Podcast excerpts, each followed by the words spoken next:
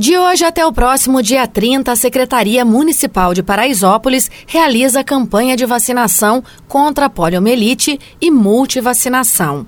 Todas as crianças de 1 a 4 anos deverão receber a vacina contra a paralisia infantil.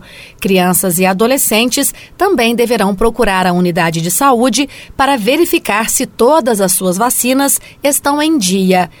Quem conta mais é Fabiana Floriano, da Vigilância Epidemiológica de Paraisópolis. A vacinação ela está sendo realizada em todas as unidades de saúde. A gente tem cinco unidades aqui no município.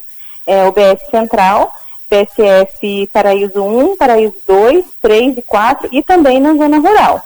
É, a gente tem a enfermeira responsável pela F Rural, que vai estar indo em todos os bairros do município, né, levando essas vacinas é, para os munícipes que moram na, na zona rural. Nesse período de pandemia, né, apesar de estar ocorrendo a pandemia, a gente está fazendo campanha, a gente não parou desde o início da pandemia, a gente nunca fechou as salas de, as salas de vacinas aqui, a gente sempre continuou trabalhando com todo cuidado. Tivemos aí campanha contra a influenza, está tendo ainda campanha contra o sarampo, e a gente trabalhou todo esse período com todo cuidado. Nesse período de pandemia, o que, que a gente pede, né? Porque as outras campanhas a gente estava fazendo em pontos estratégicos. Essa campanha não será possível porque não é só uma vacina. A gente vai estar colocando o cartão das crianças em dia. Então a gente tem que estar dentro da sala de vacina com todos os cuidados, com a vacina também, além dos cuidados para não é, haver aglomeração, né?